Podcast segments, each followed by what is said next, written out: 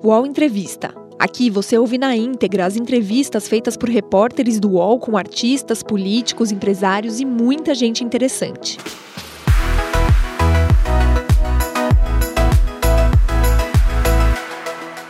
Olá, eu sou Alicia Klein, esse é o UOL Entrevista. Seja bem-vinda, seja bem-vindo. Todas as terças e quintas a gente abre espaço para personalidades, políticos, artistas e a nossa convidada de hoje é a ministra da Igualdade Racial, Aniele Franco.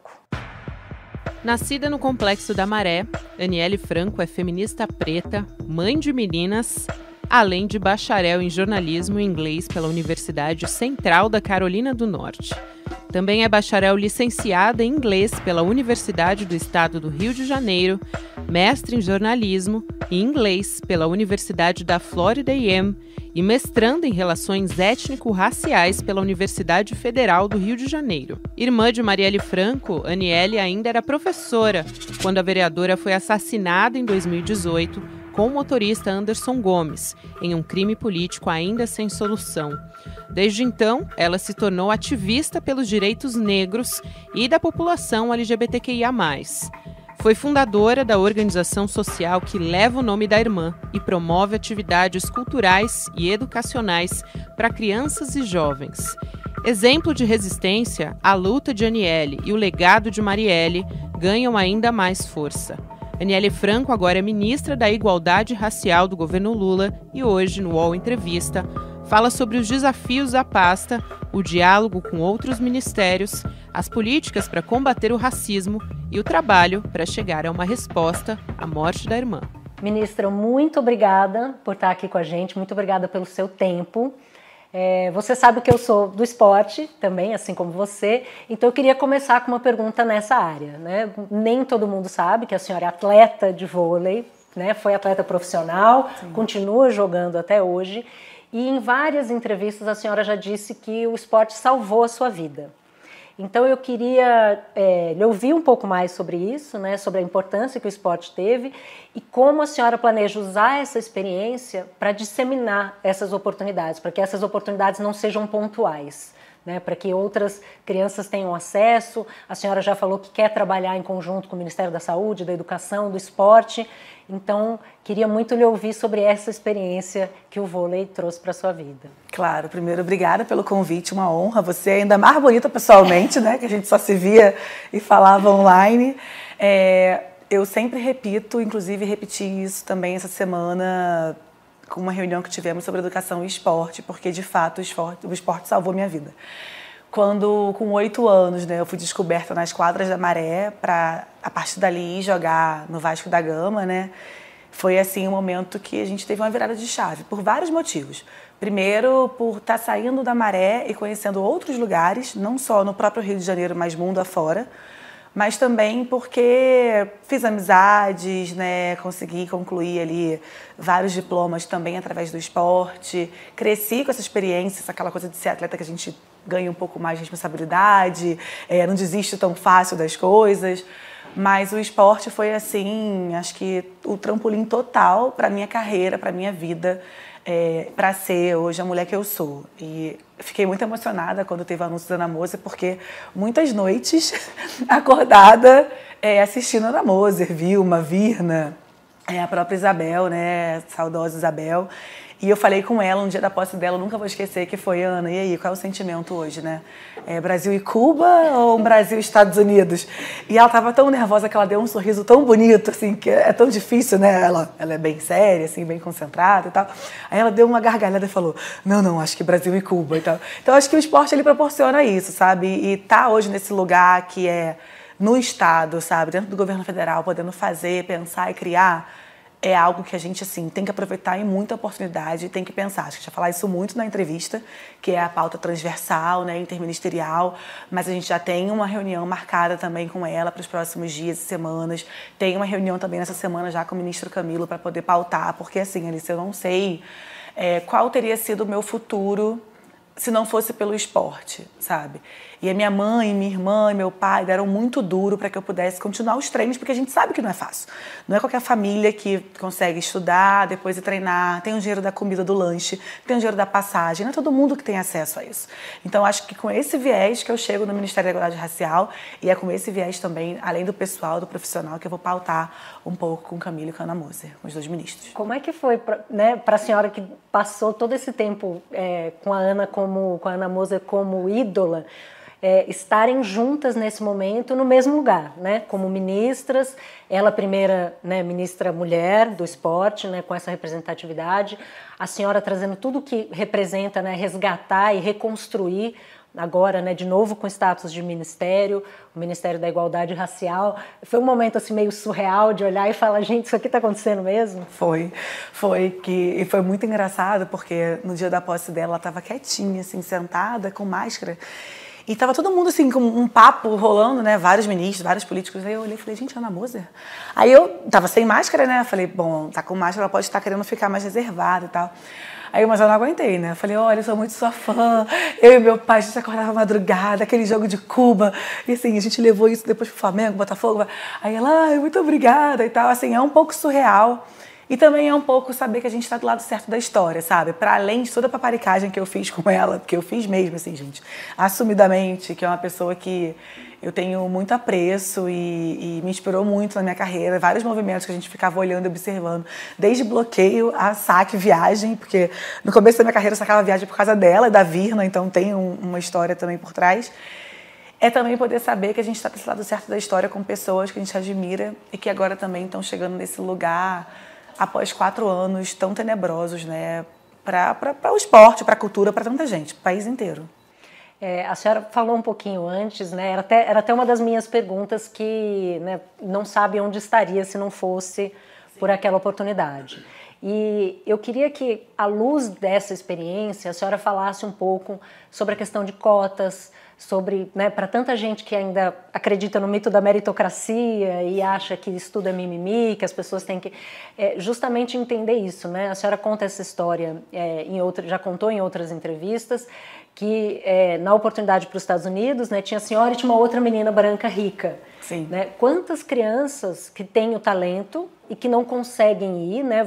A sua família Com correu certeza. atrás, fiz, né, fizeram vaquinha, tudo para que a senhora pudesse ir e quanto talento fica para trás, quantas oportunidades ficam para trás, porque quando elas aparecem, elas favorecem as pessoas que já são favorecidas, as pessoas que já são ricas e que talvez até já tivessem acesso, independente da bolsa, né, independente dessas oportunidades. Sim, nossa, essa é uma pergunta que a gente podia ficar aqui a tarde inteira debatendo sobre ela, mas tem alguns pontos específicos. Por exemplo, a questão do acesso a bolsas escolares fora do Brasil. Não é uma coisa simples. Eu sou professora desde os meus 17 anos. E aí eu me lembro perfeitamente quando eu cheguei nos Estados Unidos que eu tive um trabalho com tradutora para imigração, eu via pessoas que chegavam lá formadas pela PUC, pela USP, por várias universidades incríveis e chegava lá falando assim: ah, a gente tem o sonho americano. Você imagina, se uma pessoa adulta tem o sonho, o, American Dream, todo mundo tinha para ir para lá para fora. Imagina uma criança que está ali vendo televisão, assistindo jogadores, assistindo várias pessoas e pensa: como que eu vou conseguir? E aí tem uma coisa, Alice, que eu sempre passava muito para os meus alunos que era: o conhecimento da gente ninguém tira. Tipo, quanto mais conhecimento você tiver, quanto mais conhecimento você conseguir adquirir, isso ninguém vai tirar. E aí foi onde eu me apeguei muito, assim, porque quando eu fui para os Estados Unidos eu ia para ficar apenas dois anos, e acabo ficando 12 anos e sete meses. E eu não imaginava que eu ia me formar, que eu ia fazer faculdade, mestrado lá. E quando eu retorno para cá, eu não paro de estudar justamente por essa frase, essa, essa palavra, essa frase da minha mãe, da minha irmã, que é: o conhecimento da gente ninguém tira. E entro para o UERJ como cotista em 2012, né, para fazer inglês e literaturas. Toda vez que eu contava essa história numa sala de aula para um aluno, uma aluna, adolescente de Fundamental 2 ou médio, até mesmo para as criancinhas de quarto, quinto ano, os olhos brilhavam, assim, saltavam, que era, eu tenho um sonho de ser jogador de futebol, eu tenho um sonho de ser jogador de futebol, de basquete, de vôlei. E eles sempre tiveram esse sonho. Então, tem uma coisa que eu acho que a gente está crescendo muito, que é a nossa comunicação de alguns anos para cá, que nós não tínhamos tanto acesso. E eu acho que esse é um ponto que a gente tem que explorar muito. Para além de combater fake news, que a gente sabe que a gente vai ter que continuar combatendo no dia a dia, é poder falar o que, que existe, o que, que tem, o que, que não temos. Então, é saber que existe, por exemplo, um programa dentro do consulado americano, ou a embaixada que é, envia é, jogadores para fora. Ou é saber que tem bolsas escolares, que se você tiver um ensino médio com notas ok, né, é, plausíveis, você pode ir para lá fazer uma prova, ficar um ano, fazer um intercâmbio. Enfim, a gente tem que voltar a fazer isso, sabe? E aí entra a minha área, assim, o recorte racial, porque eu estudei em HBCUs os 12 anos que eu estava lá. E o que, que são os HBCUs? Né? É Historical Black Community College, que são universidades historicamente negras. E tem várias formas de entrar, sabe? Não só pelo esporte, mas também academicamente. Então, esse diálogo que eu estou querendo estabelecer, assim, marcar com universidades, conversar com as embaixadas, trazer o Ministério da Educação para perto, trazer fundações que possam ajudar, eu acho que é, é, primordial e é fundamental. Eu acho que o que salvou a minha vida pode salvar a vida de outras crianças, outras pessoas, adolescentes, enfim. E eu acho que é o nosso papel. A gente precisa agir em relação a isso. E para defender né, um dos pontos principais para a gente agora é a lei de cotas. Né? A gente precisa fortalecer esse debate, porque não é só falar e mostrar dados, não. Fortalecer mesmo, porque infelizmente, como você muito bem falou na sua pergunta, existe ainda uma parcela da população que é mínima, que não acredita que é mimimi quando a gente fala de cotas, né, ou essa lei de acesso, que políticas afirmativas já muito além disso. Vai para além de garantir né, a, a entrada no ensino superior, no serviço público, é garantir a permanência dessas pessoas. Então, a minha experiência é uergiana. Eu sou uergiana com muito gosto, muito prazer, muita honra. É, hoje estou no FRJ também pautando, né, enquanto doutoranda, debatendo sobre isso. Mas a UERJ tinha um, um, um, esquema que era, você entra e tinha uma bolsa. E tinha os livros que nós ganhávamos. E tinha uma equipe que lhe ajudava a, a entender a faculdade e lhe apoiar é, pedagogicamente. Então, se dá certo em um lugar, a gente pode experimentar e deve em outros, sabe?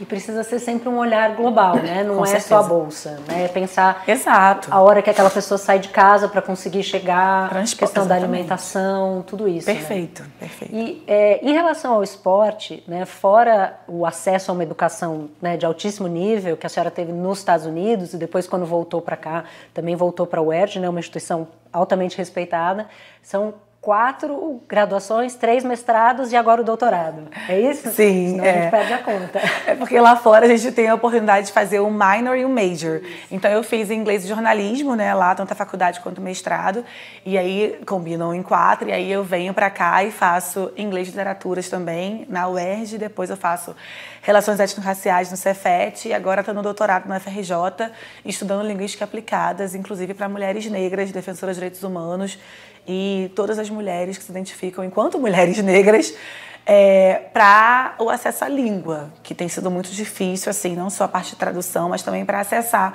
bolsas editais que sejam de língua inglesa. E fora né, o acesso a essa educação, Sim. que, que outras experiências a senhora teve ou aprendeu com o esporte que se aplicam hoje na sua vida? Seja com as Nossa. crianças, seja aqui né, no Ministério, seja né, é, na sua trajetória com o Instituto Marielle Franco. Como é Sim. que, o que, o que, que dá para transpor?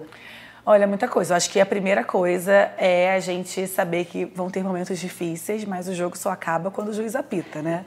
Então a pessoa que joga vôlei, joga vôlei de praia, quadra, que pegou aí alguns cinco sets, alguns tie breaks, entende e sabe muito isso. Então eu sempre levei isso muito pra minha vida no pessoal e como um todo. O jogo só acaba quando o juiz apita. Aqui não deu certo, vamos mudar a estratégia, vamos pensar por esse lado. É, e eu sou muito leal também ao que eu acredito, ao que eu valorizo, à minha criação, aos meus amigos, quem está comigo desde o começo, eu não solto a mão. E é um pouco do, da coisa do teamwork, né? Tipo, trabalhar em equipe ali, como a gente tinha lá e também tem aqui. Eu acho que o Instituto Marielle Franco ele é a prova também viva disso, porque acontece o assassinato da minha irmã e aí algumas pessoas logo incidiram para me apoiar, né, segurar a minha mão e a gente criar uma organização que fez e está fazendo um nome, um trabalho incrível desde 2019, 2020 para cá. Então eu acho que eu destacaria esses pontos assim, primeira perseverança, é, tentar ser estrategista. Eu confesso que tem também um lado negativo, até brinco, brinquei com a Ana Moser falando isso na posse dela mais uma vez, citando, que é o pavio curto, né? Tem momentos que, assim, no esporte, quando você é afrontada, eu costumo dizer que com pressão eu jogo melhor. E ela fez uma fala parecida e falou: é, e o meu pavio curto também aparece. Então, esse é um lado que o esporte também trouxe, assim, que a gente tem que ter muita atenção, que, ainda mais no lugar que nós estamos hoje, né? De ter uma provocação e você responder, mas às vezes dar uma segurada e ser estratégica para aquela resposta. Então, acho que eu destacaria esses pontos. A senhora falou no pavio curto, eu vou até antecipar uma pergunta que eu ia deixar fazer depois, mas eu vou trazer, porque é, diz um pouco eu sobre Eu levantando isso. a bola para você, é, né? Você não deveria ter feito, tudo bem. é, eu já ia cortar em algum momento, ainda que a senhora não levantasse a bola, então tá valendo. É, eu tenho uma amiga que fala, ela também uma mulher negra, é, mãe de um menino já maior, né, já pré-adolescente, e ela fala que ela sente que em muitos espaços que são predominantemente brancos, né, que hoje nos espaços de poder ainda são a maioria, ela, ela brinca que se ela não fizer cosplay de branca, ela não é aceita, né? Em que em muitos lugares ela é conhecida como uma preta raivosa. E a senhora falou justamente sobre o, raivo, o termo raivosa, acho que na entrevista do podcast da, da Elisama, né? É, então, o, o, quanto, o quanto é difícil estar nesses espaços mantendo a sua essência, porque o que eu comentei com ela foi, né, a, a, descrição que ela me deu do cosplay de branca, eu falei, gente, eu não quero ser essa pessoa, eu não sou essa pessoa. Sim. Só que se eu sou uma pessoa que fala alto, que se veste diferente, que fala palavrão, que eu sei que você, a senhora também gosta, é, eu sou irreverente. Sim. Né? E uma mulher negra, né, possivelmente talvez não seja vista dessa forma. Sim. Né? Como que a gente acolhe ou abre esses espaços para que as pessoas sejam quem elas são autênticas e não tentem se conformar num espaço da mulher mais calada, mais recatada e do lar. Sim, eu te confesso que até assassinarem a Mari, eu era mais pavio curto ainda. Porque eu falava, e eu acho que tem muito da criação da minha mãe, das minhas tias, da, da minha avó, é, materna e paterna, que é a coisa de você, ó, tem que ser quem você é em qualquer lugar. E a minha mãe a Marielle me criaram muito falando isso, que é onde você chegar, você tem que ser aquilo que você é. Então, a sua essência você não pode perder nunca. E esse aí foi o nosso jeitão de chegar, rir, brincar, às vezes xingar, ou, ou ter uma gargalhada mais alta, né? O nosso jeito de ser e agir, a nossa cultura. Mas depois que mataram a Mari, eu tive que ter mais cuidado com isso, porque eu não tive no primeiro ano, eu confesso. Porque o primeiro ano eu era muito explosiva ainda. Eu estava muito reativa a tudo e a qualquer coisa que falavam sobre ela. E aí eu virava noites e noites discutindo na internet, quando levantavam fake news sobre ela, por exemplo. É, quando me cuspiu na rua, eu falava de volta, assim. Teve uma única vez que eu estava com a minha filha no colo que eu não revidei, mas por conta dela. E aí foi esse momento que eu dei a virada de chave, assim. Que eu comecei a falar, bom, eu não posso responder nem todo mundo, nem a tudo. É muito difícil, mas ao mesmo tempo, eu acho que tem uma coisa que todos esses espaços não vão ser os mesmos se não tivermos pessoas como, como nós, assim, que chegue lá e se aceite e fale, olha, é isso, eu estou aqui, não gosto, não gosto. Eu passei por algumas escolas, por exemplo, com a Maria e eu sei exatamente os olhares que a gente recebia. De chegar e falar, ó, oh, cheguei, hein, gente, aquela brincadeira, aquela coisa toda e tal que é uma coisa que, por exemplo, hoje, numa reunião interministerial, eu também posso fazer com alguns ministros, porque eu já criei o tipo de intimidade de falar e brincar e tal, e eu não posso perder essa essência. Embora você sabe o que você sabe o que é ter educação, você sabe o que você pode falar, sabe que não é todo lugar que a gente pode xingar, mas é muito difícil, e eu confesso, em alguns momentos ter que se podar, né? Não sei nem se essa palavra é a mais adequada, porque as pessoas podem estar te olhando de uma maneira assim adequada ou não ainda mais no lugar que nós estamos hoje, assim. É, e aí, para finalizar a, sua, a, a resposta para sua pergunta, eu acho que falta uma coisa primordial, que falta em várias áreas de todo o nosso país, que é a empatia. A gente entender que o outro não é igual a gente, que a gente precisa aceitar, né? Tipo, conversar. Eu sempre falo que eu tenho muita vontade de conversar com quem pensa diferente de mim. Mas quando chega com respeito, quando chega xingando ou já falando qualquer coisa sobre essa pauta, aí eu já não, não, não, nem, já dou as costas já saio. Mas eu tenho essa vontade, assim, que é um pouco do nosso jeito de ser. Que é muito parecido com o da minha irmã. Eu acho que isso, Alissa, de verdade, até me embarga um pouco a garganta, porque é algo que a gente tem de mais valioso. Assim, tipo, não mudar quem a gente é em lugar nenhum. Então eu continuo sendo a Aniele, que é da escola da Maria, mas que é a Aniele ministra, que é a Aniele diretora do Instituto Marielle Franco, que é a Aniele, né, companheira do Fred, que é amiga das meninas que estão aqui. Então essa essência que eu não quero perder nunca, assim. A gente foi numa festa algumas semanas atrás da sala da Maria e a menina, meu Deus, a ministra veio, não sei o quê. Aí eu cheguei, já fui brincando com todo mundo, eu falei, gente, eu continuo a mesma pessoa. Então, essa essência, que é algo que inclusive o Lula falou em uma das primeiras reuniões nossa, que é, a gente não não deixe subir para a cabeça de vocês, tipo, sejam quem vocês são, por isso que vocês estão aqui. E aquilo foi, assim, para mim, eu falei, caramba, como é bom ouvir isso, saber que a gente está do lado certo da história, porque é o que nós somos, sabe? E as pessoas vão ter que aceitar e aturar a gente fazendo política dessa maneira, com um sorrisão na cara, brincando. Eu espero não ter que xingar em momento nenhum, mas caso haja alguma alguma situação, né, que pode ser que sim, não vou dizer porque a gente pode errar, a gente está sujeito a errar ou acertar também. Mas é isso, vou manter minha essência e meus valores em qualquer lugar que eu esteja. Quem sou eu para dizer isso para uma doutoranda em linguística, mas eu acho que o palavrão é um recurso linguístico maravilhoso. Eu também. Maravilhoso. Tá vendo? Também. Tinha é. que normalizar isso, eu entendeu? Algumas reuniões assim, mentira. Mas é assim, é, tem uma coisa da linguagem que a gente precisa assim debater, que é muito fundamental. A senhora falou desse episódio da cusparada, né? Uhum. E sempre que, sempre que eu ouço essa história contada, eu vou muito para o lugar de mãe. Né? A senhora tem uma filha de sete e uma filha de dois e meio, dois e né? meio. Vai fazer três agora no meio do ano. Eu tenho um filho de três e pouquinho. E quando a sua irmã é brutalmente assassinada, a sua filha tinha um ano. Tinha, isso. Como, como a senhora se blinda, né? Com tudo isso que todas as fake news, eu fico até arrepiada todas as fake news, todas as notícias, todo o ódio, né? Alguém, a senhora falou de empatia, né? Alguém que não é, é olhar para alguém que acabou de perder a sua irmã, a madrinha da sua filha, sua melhor amiga, com uma criança no colo e achar que cabe, né? Qualquer tipo de agressão, né? Que é, e ainda mais uma cusparada, uma agressão física, né? Essa falta de empatia. Como como se blindar, como blindar as crianças, assim, como conseguir viver normalmente, porque é um período muito frágil ainda da Sim. maternidade. Uma criança de um ano depende muito certeza. da gente. A gente está fragilizada, está voltando, tá, né, o corpo, a vida, o trabalho, está tudo. Como aconteceu uma coisa dessa nesse momento? Como conseguir estar presente para as meninas e como conseguir se blindar e blindá-las? Muito difícil, né? Assim, acho que foi um momento um dos mais difíceis da minha vida, para além da da minha separação com o pai da Maria, além da volta dos Estados Unidos para o Brasil, acho que quando eu perco a Mari, é assim como um buraco tivesse se aberto no meu chão e eu não sabia, porque ela era minha rede de apoio, tanto quanto minha mãe, Luiara, meu pai. E me bateu aquele desespero e uma fragilidade enorme, porque a Maria era muito apegada a Marielle, tanto que na noite do crime a Maria chama a Marielle várias vezes. Assim, dormindo ainda, sem saber o que estava acontecendo. Tipo, duas horas da manhã do dia 15 de março ela gritando pela minha irmã. E quando aconteceu isso, inclusive era num shopping que a gente frequentava muito, e eu já estava sentindo assim um certo incômodo de estar nesse lugar, porque as pessoas me olhavam muito.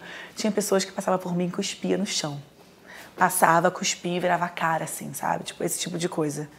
E quando aconteceu esse cuspe na minha cara, ela, oi mamãe, tipo, ela bota a mão assim, e a única coisa que eu quis fazer foi protegê-la. Então eu limpei, corri um pouco mais rápido, assim, né? Andei um pouco mais com ela no colo e entro no condomínio. E toda vez que eu tinha que viajar, ou se eu tinha que ir para alguma agenda e levá-las, eu pensava na questão de segurança. Porque uma coisa é eu estar sozinha e você poder correr, poder falar, às vezes quando dá tempo, né? Outra coisa é você estar com suas duas filhas no colo, assim.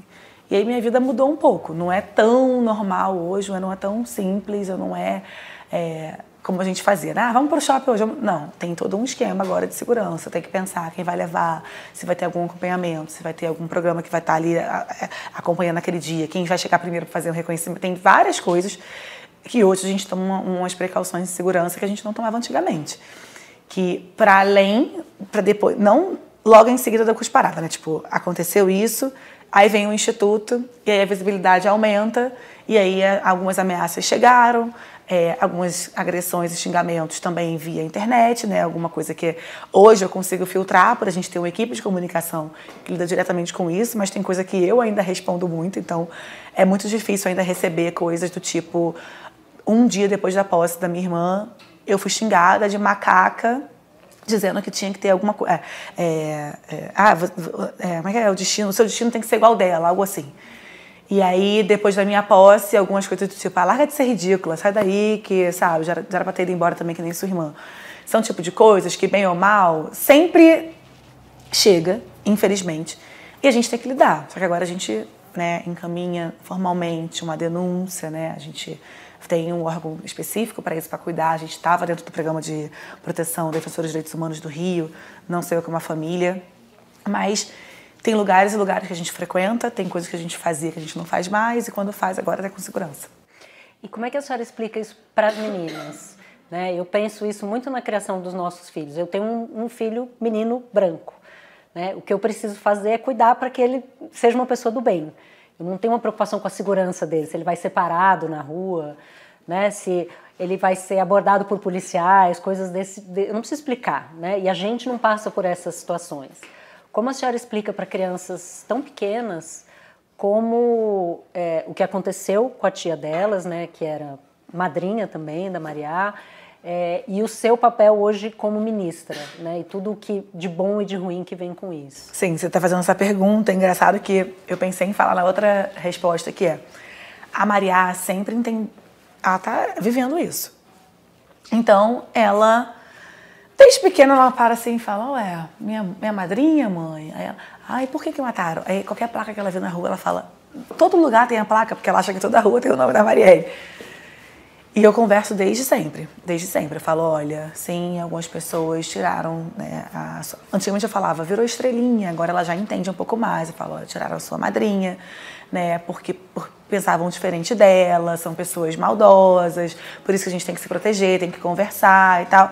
E a gente ia bater, debatendo sobre isso, e aí, agora, né, enquanto ministra, teve uma situação que teve depois de uma ameaça que a gente é, teve que ser escoltada pela Polícia Federal, tanto para chegar no aeroporto quanto para sair. Aí ela fez uma pergunta e ela, por que, mãe, que a gente está né, Aí, e antes de eu responder, o meu marido teve uma sacada assim que eu falei, meu Deus do céu. Aí ele, não, filha, não é por nada, é porque agora a sua mãe ela é a Anitta da política. Aí ela, ai, adorei isso. Então, assim, a gente foi por um outro viés para não ter que falar da questão de segurança e tal. Ela, nossa, que legal, eu adoro a Anitta. Aí eu, aí eu falei, bom, vou deixar essa, essa resposta assim mesmo, não vou falar nada, porque elas são muito inocentes, sabe? Então, Aconteceu esse episódio que ela não lembra do CUSP, que bom, porque ela tinha um ano e pouquinho. Mas, assim, eu jamais vou esquecer, então agora é proteção total para elas, né? Então, quando a gente vai pautar uma escola para elas estudarem, eu tenho que falar quem eu sou, né? Tipo, se vai ter esse acompanhamento, esse acolhimento, acompanhamento e acolhimento com ela dentro da sala de aula, né? É, para além de tudo, então eu vou conversando com temas mais leves, mas vou sempre abordando. É difícil, né? Com, Nossa, com as crianças gente. explicar, tem, mantendo a inocência. A né? maternidade a é difícil, né, amiga? A maternidade é uma coisa assim que dá para romantizar nada, assim, é muito difícil. Tipo, os lugares que não são pra gente, sabe? Os lugares, às vezes tem que trazer, tem que levar. E as pessoas já olham meio assim, essa situação lá da, da, da mesa do Lula foi ótimo, porque todo mundo viu. É, e a gente tem, sempre está pautando. Então, para além de conversar e dialogar, é o apresentar, né? Isso tem que ser. E como é que, como é que a gente pode trabalhar, o que, que né, o espaço público e também né, o espaço privado, corporativo pode fazer para ser um espaço acolhedor para mães, acolhedor especialmente para mães negras, né? em que a sua irmã tinha o projeto Coruja, né, para oferecer, especialmente para mulheres que trabalhavam à noite, é, esse suporte. E esse episódio, né, que a senhora conta das suas filhas, que você se viu no momento, ah, você, olha, eu não consigo segurar. A senhora se viu num, é, se viu num momento de estar sem a rede de apoio, precisar levá-las para um evento que estava a Janja, estava o Lula, né? Tava é, aqui, as meninas estão aqui hoje, Sim. né? É como como fazer com que outras mães se sintam acolhidas e não sejam expulsas dos espaços de poder por serem Sim. mães. A gente sabe o quanto a maternidade nos empodera, o quanto a gente trabalha, o quanto a gente se torna mais eficiente. Sim, com certeza. Né? Todas as lições que a gente aprende maternando. Como é, incentivar as pessoas para realmente abrirem esses espaços, terem essa empatia, ter fraudário, ter brinquedo, ter brinquedoteca. Ter ah, é tão difícil gente... isso, gente. Como a gente faz? E é tão difícil porque a gente tem justamente o contrário hoje em dia, né? Você vai numa Câmara, você vai no Congresso, não tem um fraudário, você não tem assim. Há pouco tempo não tinha banheiro. Exatamente. Não tinha nada. Assim, não tem um vaso menorzinho para as crianças, é muito difícil, mas assim, eu brinquei com as meninas do gabinete e falei: pode separar uns puffs, alguma coisa aqui, um espacinho dentro do lugar, porque elas vão vir de vez em quando. E quem tiver filho também, porque tem que normalizar isso, sabe? É muito difícil você lidar com pessoas que olhem para a maternidade como: não, aqui não queremos. e o quanto que as mulheres estão hoje trabalhando, lutando. Acho que esse projeto da Mara é um projeto que eu tenho muito carinho, assim, inclusive é, a gente deveria marcar uma reunião com o Eduardo Paz aqui já lembrando para falar e pautar o projeto Coruja porque está aprovada e nunca foi colocado em, em prática, né? Mas é muito duro. Assim, eu lembro exatamente do que é ter que sair 5 horas da manhã de casa, levar a Maria para a creche, que era dentro da escola que eu dava aula, pedir autorização para minha coordenadora para chegar 10 para as 7 na escola, entregar a Maria 10 para as 7, porque não tinha ninguém ainda, com as auxiliares para eu poder dar aula às 7. Assim, não é todo lugar que pensa na gente. Então é o mínimo, tudo que você falou, brinquedoteca, um espaço para amamentar seguro, um lugar para poder colocar ali a comidinha da criança, colocar uma madeira, fazer uma madeira, fazer qualquer coisa que precise um suco, uma vitamina, qualquer coisa, é, mas que seja um lugar de suporte. Então aqui a gente, pelo menos nesse gabinete, a gente vai ter e vai estar sempre pautando isso. E para os pais também, né? Levar Com certeza. Trabalho, é óbvio, tô falando só pensando em mim, mas sim. É. Não, e eu tenho uma rede de apoio muito bacana, assim, tipo, para além dos meus pais, o meu companheiro ajuda muito também, né? É, e eu falo que nem ajuda, eu acho que a gente divide as responsabilidades, Exatamente. porque. E a gente pauta isso, muito, assim, um com o outro, sabe? Tem esse diálogo em abertura, o que é primordial, né? Que não é todo casal que consegue. O Entrevista volta já. Ah, a internet! Local de descobertas incríveis, de muita troca de conhecimento e de sabedoria sem fim. Política, haters, discussão, briga de fandoms, as tretas. Poucas coisas ainda são capazes de fazer brilhar nossa luzinha interior. A fofoca, as celebs, as subcelebs, cultura pop, cinema, séries, TV, música, memes, os reality shows, entretenimento. E a partir de agora, os programas do canal Move são Splash. As questões mais relevantes da sociedade brasileira contemporânea, agora no YouTube. Mas ficou tudo com cara de Splash. Música, cinema, entretenimento, celebridades. Fofoca que a gente ama, os realities. Filmes, séries, curiosidades da cultura pop. E tudo que tá bombando na internet e no mundo. Até perrengue na fazenda vai ter. Aô, Splash! E tudo isso você também pode acompanhar nas outras redes sociais de Splash. Virou trend, virou thread, virou meme, virou Splash. E em relação a essa interlocução com os outros ministérios, não só né, para a criação de programas que são transversais, mas é, para justamente assim nomear e ter pessoas negras trabalhando dentro desses ministérios, não só na base, mas também no topo dessa pirâmide, né? Pessoas em cargos de liderança. Ficou muito, é, isso ficou muito evidente, né, na conversa com a ministra Simone Tebet Sim. sobre né, propor nomes. Ela nomeou agora a presidenta do IPEA, é uma mulher negra, e eu queria entender como é que está essa interlocução para a sugestão de nomes, para que a gente possa, de forma né, eficaz e direta, Sim. contribuir para o aumento da presença de claro. pessoas negras, especialmente de mulheres negras, nessas posições de liderança de poder mesmo. Sim, é, essa é uma pauta primordial para a gente. Né? Eu tenho falado já algumas vezes que toda vez que alguém fala de transversalidade, eu sempre vou levantar o dedinho e falar: opa, porque quando a gente traz essa palavra, a gente traz muitas outras coisas, que traz responsabilidade, equidade racial, paridade de gênero, e é muita coisa ao mesmo tempo. Então, eu tenho tentado, o que aconteceu ali vai acontecer com todos os outros ministérios. Todo mundo que está pedindo, está falando, a gente está entregando não só uma lista, porque não é só sobre entregar listas, é sobre trazer essas pessoas e fazer com que elas sejam bem acolhidas, com que elas né, permaneçam nesses espaços. Então a gente teve também é, uma situação com o próprio deputado Marcelo Freixo, que hoje está à frente da Embratur. Então era um ponto específico sobre turismo. Então a gente também vai ter agora um diálogo né, é, para os próximos dias com o ministro Camilo, para também poder incidir, indicar pessoas, mas também pensar projetos concretos para essas pessoas. Eu acho que o interministerial vai ser recorrente. Vai ser todos os dias, assim, eu tenho sido bem recebida em todos os lugares que a gente tem batido.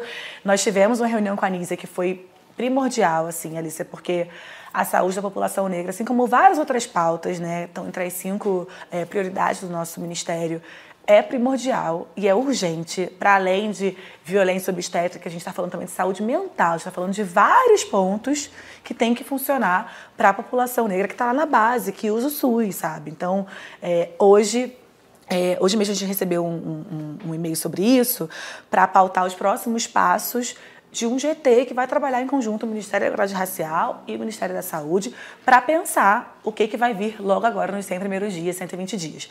Então, é difícil de eu falar só uma coisa ou outra, porque passa pela educação, para falar com o ministro Camilo sobre lei de cotas e outros programas editais, passa pela saúde com a ministra Nízia, para a gente pensar esse GT, porque são essas pessoas que estão sofrendo, que estão sem acesso a nenhuma saúde pública.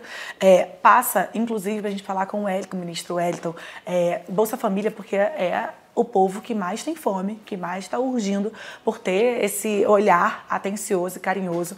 Então, passa por muita coisa e também, que é óbvio que eu não posso esquecer, o enfrentamento do genocídio da população preta, que a gente falou essa semana, inclusive, com o secretário nacional, Marivaldo. A gente também já tem falado né, com o ministro Flávio Dino desde então para pensarmos esses passos, porque a gente precisa conseguir frear de uma maneira ou de outra a letalidade né, para a população jovem negra. Então, o projeto, né, o plano Juventude Viva Negra, Viva Negra, perdão, é um plano que a gente está debatendo e pautando e trazendo muito, porque é algo que vem da gente, né? Ainda mais a gente saindo de favela, sabendo como é que é o dia a dia, então vão ser situações que a gente vai estar tá pautando aí. Então não consigo te falar uma coisa ou outra, mas esse é o plano por licença entre 20 dias, que engloba esses cinco pontos principais.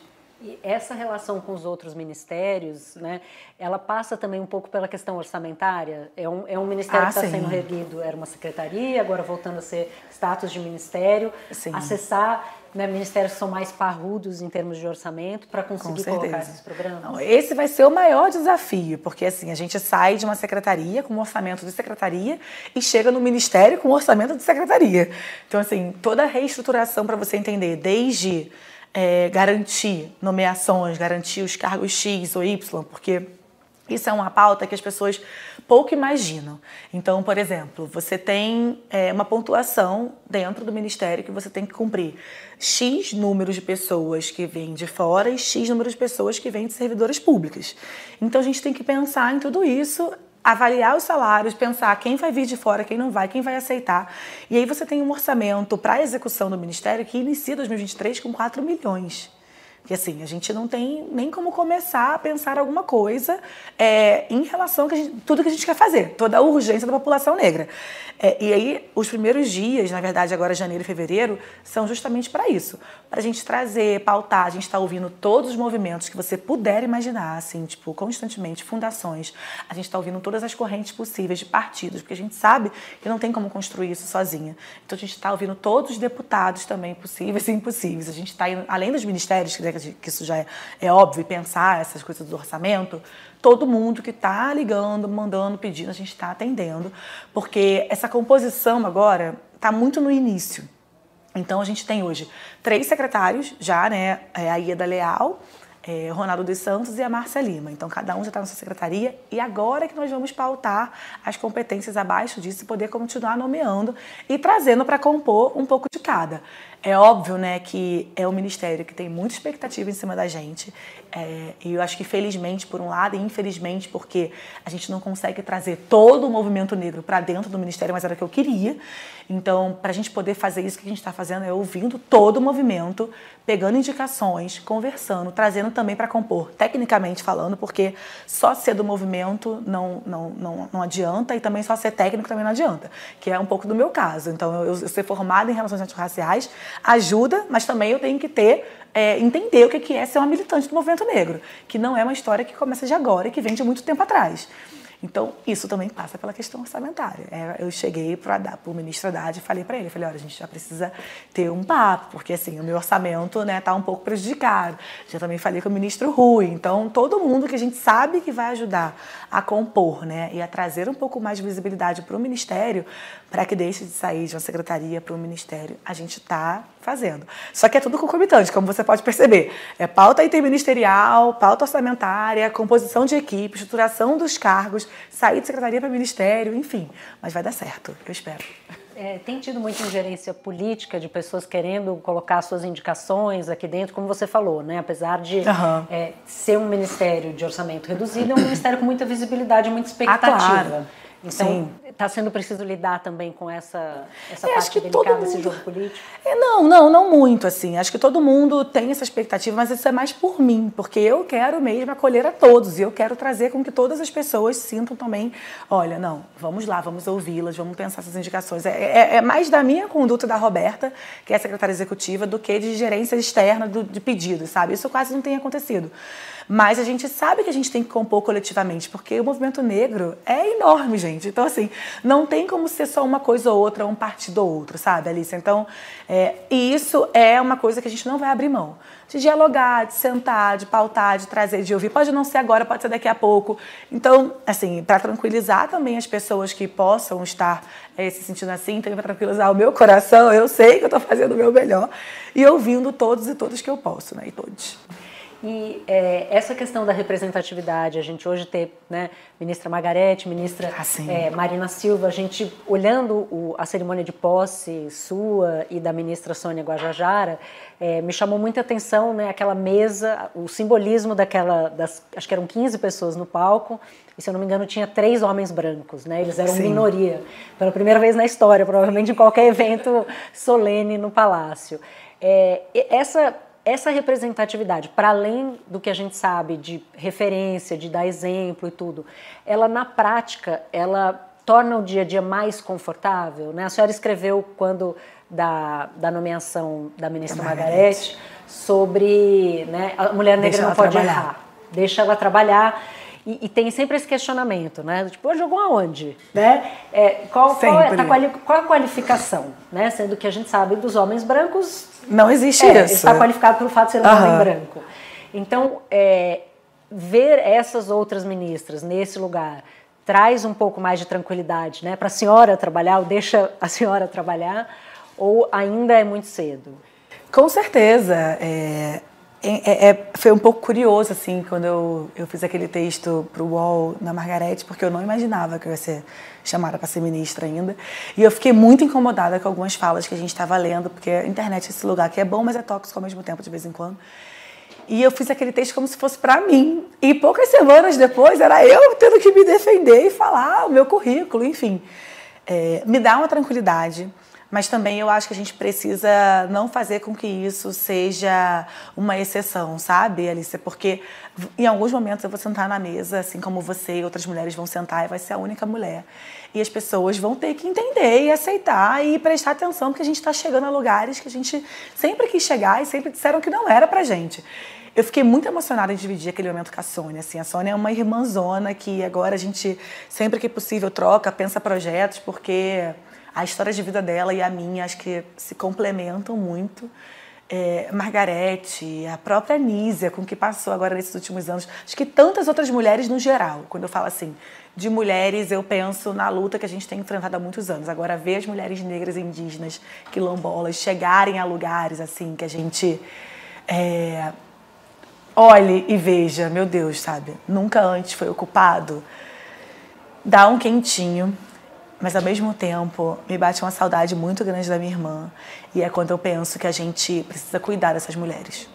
Assim, não dá pra gente só trazer. O presidente Lula ele não pode colocar eu, Margarete, Marina, Sônia e só colocar aqui, entendeu? Então acho que esse acolhimento deles de falar, de sancionar as leis, de falar, olha, é importante, eu quero vocês aqui, isso é primordial pra gente. Porque a gente não pode só entrar e ficar, a gente tem que permanecer.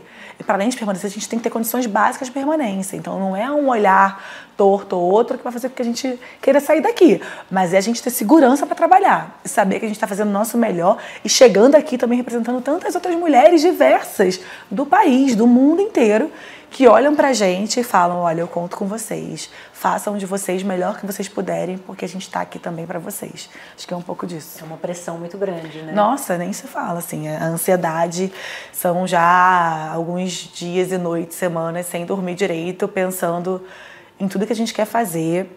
E eu te confesso que se eu chegar aqui nos últimos. terminou o mandato com quatro anos, eu tiver conseguido realizar pelo menos 50% de tudo que eu sonho e deixar um legado onde as pessoas olhem e falam: não, realmente ela fez um trabalho incrível, vamos ligar para ela, vamos conversar, vamos trazê-la para esse próximo mandato para ouvi-lo que ela pensa, eu já vou estar satisfeita, assim, sabe? Porque eu chego aqui com muita história.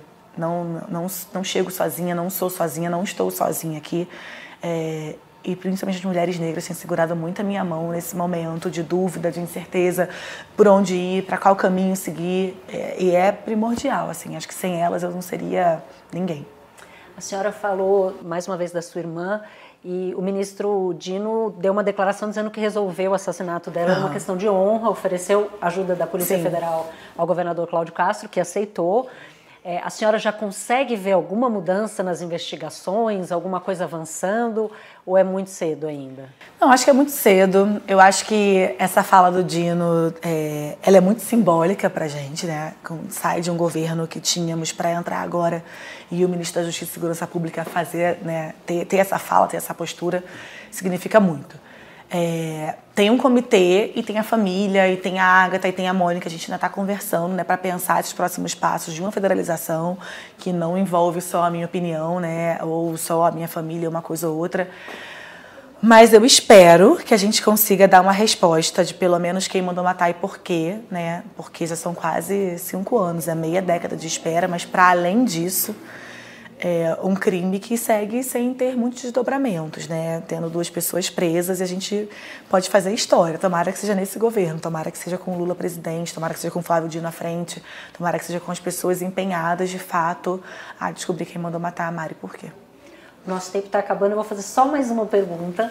É, como mãe, eu, eu sempre me pego pensando nesses desafios, né? Eu me pego pensando, será que a Aniele está dormindo? É. Né? Você, a senhora foi mãe durante a pandemia, né, viveu aquele isolamento enlouquecedor com as crianças, com aula remota, enfim. É, a senhora em algum momento pensou em não aceitar esse desafio por conta do tempo que ele demandaria e por conta da, né, talvez não conseguir estar tão presente na vida das suas filhas? O que, que te fez aceitar, apesar de saber né, a gente quer tornar o ambiente mais acolhedor possível, os horários precisam ser acolhedores também para quem tem família, claro. mas a gente sabe que exige viagem, exige né, reuniões em horários né, inadequados, entrevistas. Como o, o que te fez pensar vai valer a pena? Essa pergunta acho que é a mais difícil de todas. Muita coisa. Acho que primeiro pelo lado da história que eu tô, pelo meu histórico de vida, pelo que eu acredito, pelos meus sonhos enquanto mãe, mulher preta, favelada, querida maré, pela minha irmã, pelo sangue dela que foi derramado, pelas fake news que ela passou, pela prisão do Lula, por tudo, assim. Acho que tem todo um simbolismo político que me fez aceitar e eu te confesso que em momento nenhum passou pela minha cabeça não aceitar. quando chegou a primeira especulação do tipo, olha, pode ser. Eu falei, gente, eu vou, claro que eu vou. Tipo, quero... Depois eu vejo que não vai ser isso, mas eu vou, agora eu vou e vou fazer. Porque é algo que é muito maior do que eu. Eu acho que eu estou aqui por uma missão que eu sempre fico pensando muito, Alicia, que é quando eu saio da sala de aula, quando eu vou para os Estados Unidos, quando eu aprendo a falar em público, quando eu vejo a minha irmã se tornar aquela gigante como vereadora, quando eu vejo eu me formando, seguindo os passos dela, depois entrando no instituto, chegando nesse lugar e preparada para tocar algumas questões que são sensíveis para a gente, mas que valem muito a pena ser tocada, porque é para o nosso povo, é a nossa sobrevivência, é a nossa existência, e é ressignificar o lugar que a gente já deveria ter tomada há muito tempo. Então, quando eu pensei em aceitar, eu também penso no sonho que eu tenho. Eu tenho, sim, um, de verdade, um projeto de país dentro de mim, de um sonho maior do que eu, que não cabe só a mim, sabe? É um sonho coletivo, que é de ver, sim, uma mulher negra na presidência ou na vice-presidência, mas que, para além disso, é a gente ter dignidade, ter um bem viver pautado para a população negra, para as mulheres negras que são as mulheres que mais sofrem hoje. Quando a gente fala desse topo de vulnerabilidade são as mulheres negras. Então a gente precisa estar tá pautando isso. Então é, vai muito além do que o sonho. Então as horas têm sido poucas de sono. É, as minhas filhas vão comigo para qualquer lugar, assim, tipo, não, não adianta, sabe? É, não, me quer aqui, então eu vou. Exatamente naquele dia, eu fui mediar mesa com o presidente, eu falei, olha, eu tô com as minhas duas filhas. Não, vem assim, então eu tô indo. É, e tô fazendo o meu melhor, e ainda assim eu sei que a gente pode errar em algum momento, a gente vai querer desistir, vai querer parar, porque é normal, somos seres humanos, somos mulheres, a gente se cansa, a gente chora, a gente grita. É, eu trabalho com um bando de mulher que maravilhosa que eu amo. Tem dia que a gente não quer olhar na cara da outra, mas no dia seguinte a gente está se abraçando, se amando e está indo malhar junto. E tá... Porque faz parte da gente, da nossa essência, assim. Então, eu aceitei por isso. Eu aceitei porque isso vai muito além da Aniele. A Aniele vai deixar um legado, a Aniele vai passar. Mas eu espero que isso fique para minha filha, para minha neta, sabe? Para quem vem depois de mim, para as mulheres que hoje vão assistir a gente falar: nossa, tem uma, uma, uma, entrevistadora tatuada, sabe? Tem uma ministra negra, assim, uma mulher. E tem tudo isso. Uma mulher que se assume enquanto bissexual, a mulher que conversa, que fala dos desejos, dos prazeres, do que gosta, do que não gosta. Eu acho que é para isso que a gente está aqui. Eu acho que é um pouco é, você também normalizar é, é isso, eu chego com 38 anos. E aí teve a primeira semana eu escutei: "Ah, você não pode usar umas roupas assim". Eu falo: "Cara, eu tenho 38 anos, eu não estou aqui de shortinho". E mesmo se tivesse, porque a gente tinha que normalizar isso também. Não estou, porém, eu vou usar as roupas que eu quiser e você vai ter que aceitar, porque eu estou nesse lugar aqui por competência também. Então, eu acho que passa por aí, sabe? Passa sobre a gente nada sobre nós sem nós, assim, tipo, literalmente. E é por isso que eu tô aqui. Obrigada. Obrigada Imagina. por estar aqui. Obrigada por, pelo seu tempo. Imagina. Foi um prazer enorme. Obrigada a você. Muito prazer também. O UOL Entrevista e outros podcasts do UOL estão disponíveis em uol.com.br/podcast. Os programas também são publicados no YouTube, Spotify, Apple Podcasts, Google Podcasts e outras plataformas de distribuição de áudio.